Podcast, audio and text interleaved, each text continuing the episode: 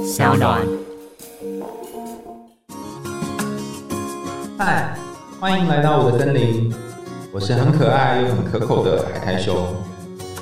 海苔熊心里话，在这里陪着你。各位听众朋友，大家好，欢迎来到海苔熊心里话，我是海苔熊。这一集呢是 Sound 跟三彩还有迷成品共同制作的特别集数，然后我们邀请到作家张希和我们一起聊聊爱情里的五个基本恐惧，请张希跟大家打个招呼吧。Hello，大家好，我是张希。听说你从很早就开始写作，对不对？小时候吧，小小小时候，所以在浴缸里面就开始写，对不对？没有，可能是小学一二年级吧，嗯，开始写周记啊、生活花絮啊、日记啊，这样。那是怎么样开始觉得，哎、写这件事情是有趣或者好玩，就一直写到现在？一开始当然没有觉得有趣或好玩，就是老师叫我们写生活周记，你就写。然后妈妈会，也就是希望我可以每天都写日记，这样，那我就写。一开始只是觉得没有抗拒，然后后来开始会觉得写故事很好玩，是因为开始说故事。因为那时候我跟我妹妹讲故事，讲了第一个故事之后，就发现哎，诶这个故事还不错，然后也许可以写下来，然后才开始写。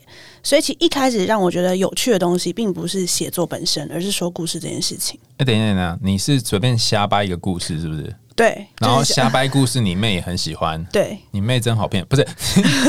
你妹怎么这么容易就可以？因为那时候大家都很小，我在小学三年级吧，就是九九岁十岁的时候。哦，对，但你其实你也不是真的瞎掰，你可能就是从卡通里面看到的、啊、一些元素，然后斗成一个故事讲给他听，这样。哦，对对对对。哎、我觉得这真的很好玩，很多情侣也会玩这个游戏，就是讲一个故事，然后可能改编一下，然后让另外一个人听，或者是两个人彼此接龙。哦，真的吗？我我我不知道 这个玩法。这这个东西真的蛮好玩，然后你就可以考验对方的创造力。然后有些人讲起来就跟电影完全一样，你就觉得嗯，这个人大家创造力不行。好，那我们今天要谈的叫做爱情里的五个基本恐惧。那这是收录在我即将出版的新书，叫做《对爱一直以来你都想错了》里面的一个精彩段落。我经常帮别人介绍书，就难得有机会可以介绍自己的书。然后现在先让可以有收听节目的你呢，就抢先听这一个段落。好，然后我想要在这个章节，就是爱情里的五个基本恐惧里面回答问题是说，为什么我们在感情里面越幸福的时候，却越害怕关系会结束？那当中有哪些恐惧呢？好，你有一些恐惧，那我也有一些恐惧，所以今天我会和张希一起陪你把这个看不清楚的恐惧，然后摊开来看看里面有什么特别的东西。那我记得张希是不是最近也要出一本新书了？呃，那本新书是我的第二本长篇小说，书名叫《夜友会嗯，就就是是看了书名不知道是在干嘛的一本书。》，就是关于夜友会这个人的故事。他就是叶子的叶，有没有的有，然后恩惠的智慧的智慧的智慧对啊，就是一个人的名字吗？对，就是他是呃，我会取这个名字的原因，是因为希望，应该说我自己啦，在成长过程中，很多时候都会希望我自己是个有智慧的人，所以我那时候就把这个感觉挪用在这个小说角色上面。哎，你既然讲到智慧，我就要特别问一下，怎样叫做有智慧的人啊？对你来说，其实我还在摸索诶、那叶友会怎样对他来说是一个有智慧的人？这个角色中，我给他的是他可以认清他活过的人生就是他的真实人生，因为我觉得很多时候人是会一直想象自己没有活过那个人生，可能会过得比较好。嗯，对，但是对他来说，就是哦，我可以接受在我身上发生的事情就是我的人生，然后背着这个东西，或者是不一定要背，就是你可以认清之后，然后往前走。对，不愧是张希，就是讲一个话，就让我觉得很有进入哲学层次的感觉。我们来。翻译成那个心理学的语言，就是说，我们还没活过人生，叫做 possible self，就是可能成为的自己。那 possible self 有一件好的部分，就是你会想象你要可能变成的样子，所以你会有一个动力想要往那里前进。但如同刚刚你所说的，也可能会有一种焦虑，就是说，哈，为什么我都没有活成那个可能成为的自己？我一直在活那个已经活过的自己。那所以你的意思说，当我认清那个已经活过的自己，其实也是自己的一部分的时候，就是比较有智慧的一种感觉。应该不是，应该是我希望这个角色获得的智慧是这样，哦因为我觉得每一个人遇到每一件事情所需要的智慧不一样。嗯对，那在这个角色故事设计中，我后来觉得这是对他最好的智慧。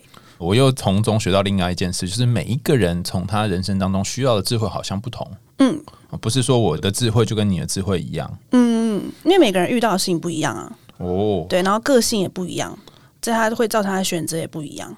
嗯，对，那既然也已经讲到你的小说了嘛，不晓得你的小说角色里面有没有什么他们在感情当中会遇到的恐惧呢？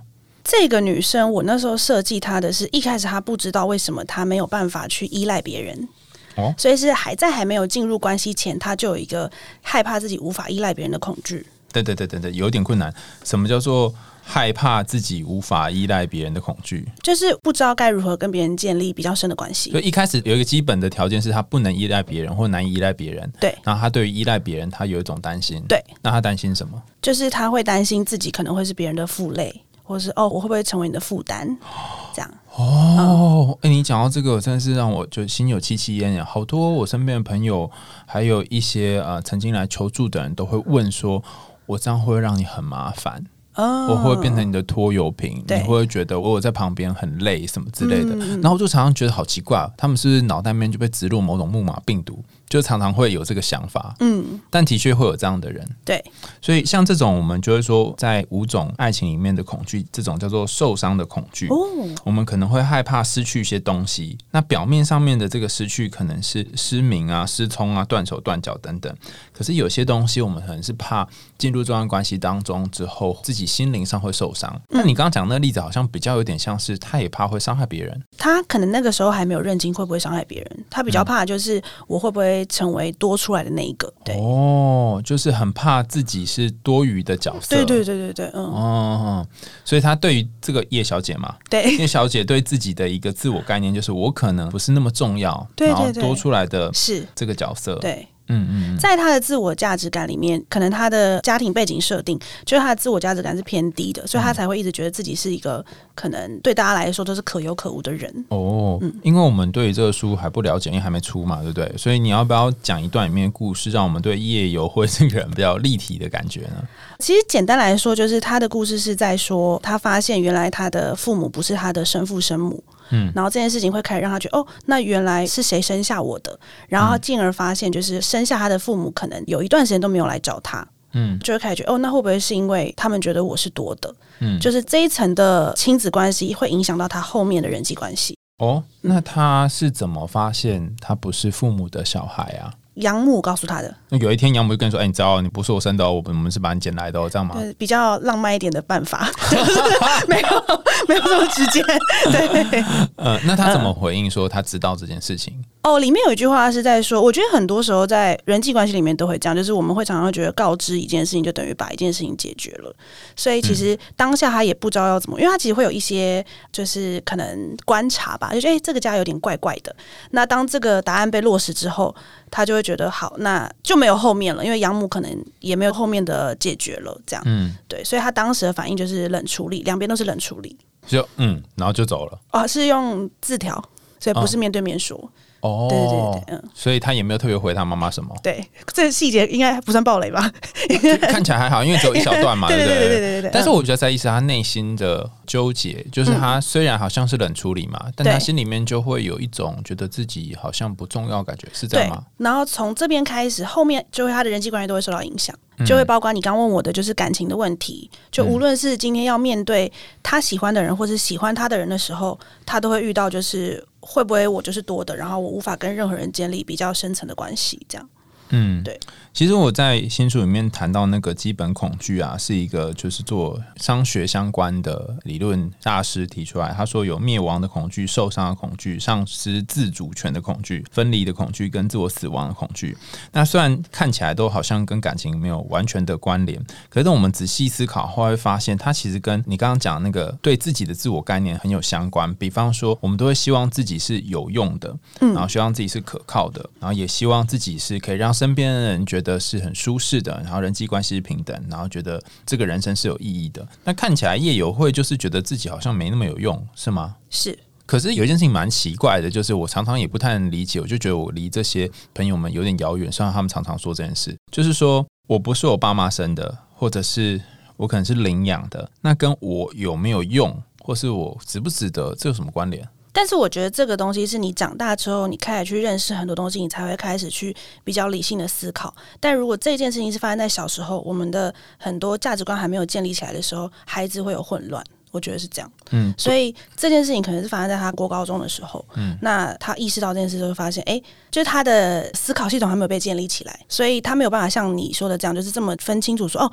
呃，我的原生家庭跟我有没有价值，或是我是一个怎么样的人，并不完全有关。哦，所以他可能没有办法清楚知道是不是爸妈生的这件事情，它不等于自我价值。对，就是我刚刚谈到那个觉得自己没有用这件事啊，哈，很多时候我们前面一开始有提到说，为什么我会跟一个人在一起之后，然后觉得很幸福很幸福，但又很怕这个幸福有一天会结束，就是我害怕对方有一天会看到，其实我并没有那么好。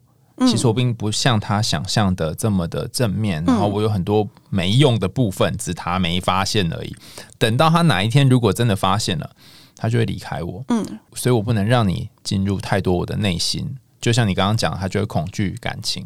那有慧小姐在她感情当中也是这样吗？跟别人维持某一种距离，还是什么？是，就是你刚刚说到那个在感情里面怕被看到自己不够好这件事情，其实也在有慧身上有。虽然她是在还没进入感情前就已经有了。嗯，你要剧透一下吗？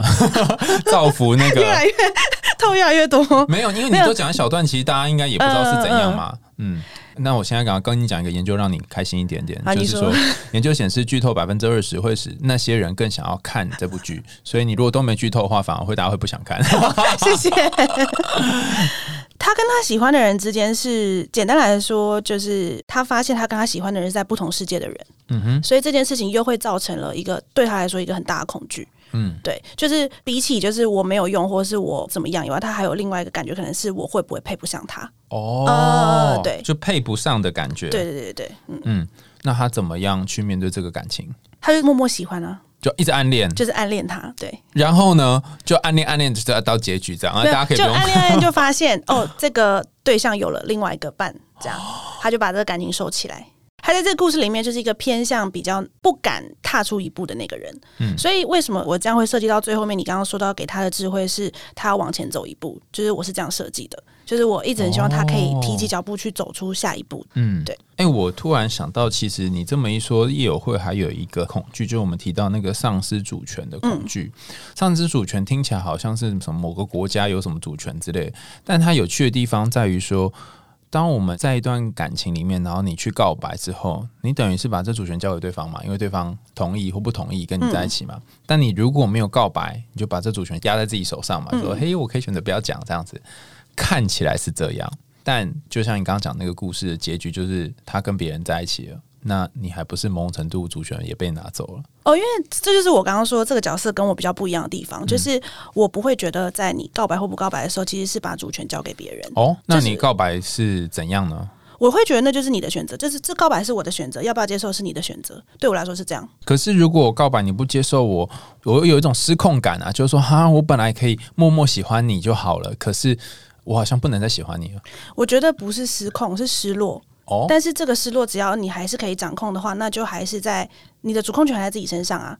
就是至少我意识到我现在是失落的，我有不舒服的情绪，但我知道可能从以前的经验中知道我要怎么样去消化我的这份失落。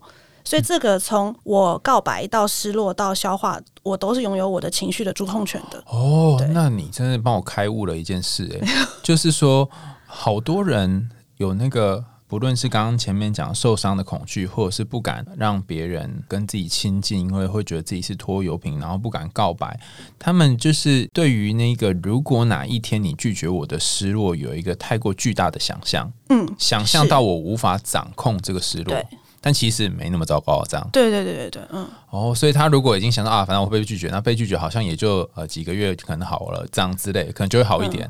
但其实我觉得这样可以理解为什么大家会丧失自主的恐惧会发生的原因，是因为我觉得挨过那个失落或那个不舒服，其实是真的蛮困难的。就你并不是一开始就知道说，原来我可以决定，或是我可以掌握，我可以去安抚我自己的情绪。一开始发生这件事的时候，我们可能都是依赖别人去安抚我们的情绪，依赖别人来给我们安慰。嗯，所以久了之后，也许长大之后，你就会觉得，那我今天如果不小心遇到了失落或不舒服的时候，如果没有那个可以安慰我的人，我是不是就？就是没有那个主控权去决定这件事情。嗯，对。那有会是书中的其中一个角色，然后他害怕。在进入关系之后，可能会因此受伤，所以可能就会有一些担心，然后不不敢表白。那还有其他的人在里面是有爱情的戏份吗？有，有一个喜欢他的人，谁谁谁？就是另外一个角色。另外一个人喜欢有会这样，对，有一个他有一个喜欢他的角色，是不是写小说都要这样安排？A 喜欢 B，然后 C 喜欢 A 这样子？也没有，因为我觉得他那个人对有会来说是一个很也算是一个很重要的一个朋友。哦，那他叫什么名字啊？帮我们很难称呼戴恩，戴恩，戴恩，戴恩。对。那戴恩喜欢他的路线，感觉有点不一样吗？跟友会喜欢他爱的那个人？我觉得戴恩是对友会的感觉是他很明确知道友会不喜欢自己哦，所以他知道他也不需要再进一步。但他中间前面当然前面一开始不知道，前面会觉得会不会有可能有机会从友情变成爱情，嗯一开始会这样感觉，然后慢慢慢慢确定之后，他就想说好，那我就。一样是把它收回来。嗯，哦，友会跟戴恩的设定是为什么友会会觉得戴恩跟他是很亲近的朋友，是因为他们两个的人格特质比较像一点点。嗯，对，都是那个不太敢跨一步的那种。对对对对，嗯。哎，那他们不一样的地方在哪里？就是一个友会不知道对方喜不喜欢他，但是戴恩知道友会不喜欢他。呃，友会也知道，其实他们两个都知道这件事情。哦，就他们两个，就是他们没有说开这样。哦，对对对对。那你觉得戴恩有什么恐惧吗？在感情里面？我觉得戴恩可能会有，就是像你说的五个恐惧中，可能灭亡的恐惧，或是丧失自主的恐惧。哦，比方说他可能恐惧什么呢？因为他就是我刚刚前面说，我觉得他是怕讲出了这件事情之后，他们的关系就失衡了，然后他怕这个失衡的关系他是无法掌握的。哦，所以原本还可以维持某一种状况的关系，对，那就算不是在一起，但是也有某种平衡，对。可是如果我们讲出来之后，就会产产生某种关系上面的灭亡，嗯，哦，所以他就宁可选择不要让关系灭亡，然后维持现状，对对对。好，那所以我们要回到夜友会啦。请问对于戴恩来讲，他要长出什么智慧呢？你觉得？你说戴恩本人的智慧吗？对啊，因为业委会他需要长出一个，就是对于现在已经发生的事情的接纳智慧。那对于戴恩呢？我觉得戴恩就是他要知道他是有自主权的，他不会因为说出这件事情，自主权就交给别人了。所以他要把那个。自主权，他应该说他手上已经拿遥控器，但要发现哦，有原来我拿遥控器的，对对对，是是是是，对，不然他可能就想傻傻的会以为我讲了，就好像失去了那个自主权，是对。哦，原来是这样子啊。那我其实也蛮想知道，戴恩跟友慧他们都是害怕关系开始的人。如果我们也是很害怕一段关系会改变，甚至害怕幸福会结束。那这后面可能藏着一种恐惧，是对自己的不信任感，或是会有自我怀疑的这种感觉。嗯，那不晓得你觉得要怎么样面对这种好像有一天感情会结束的恐惧呢？我不会很害怕这件事情，就我不会害怕感情有一天会结束，因为有可能是我家庭关系，就是我在我十八岁的时候父母就离婚，所以我就会就终究会结束。对，不是，你就终究会知道说哦，有些事情是可能。因为那我觉得错综复杂，就是你可能也没办法用一两个原因去说为什么他们分开了这样。但是这件事就让我知道说，感情的分开不是只能单就只设某一个原因，嗯，然后它可能是错综复杂原因，然后让我们走散了这样。那我比较偏向是随缘的人，所以我就是会觉得说，哦，反正他有一天会结束，那你不如就珍惜当下你拥有的时候。但是，当然，前面回到说，就是你刚刚说到，就是会害怕幸福结束这件事情，我觉得是很多人会有的状态。然后，他的状态可能就是源自于刚刚你提到，就是对自己没有很信任啊，或对自己的自我价值产生怀疑。然后，我觉得有一部分原因是因为把自己的幸福感建立在彼此或甚至是别人身上，嗯，这种时候更加害怕。就像是天平的两端，就是如果你身上并没有对于你自己自我价值的重量，或是你自己幸福或快乐来源这个安全感的重量的话，就你的重量都是来自于别人的话，那别人随时可以拿走。嗯，对，我觉得这个恐惧会可能会来自于这边。因为张希讲的就是那个 contingent self esteem，就是你的自尊是跟随着对方。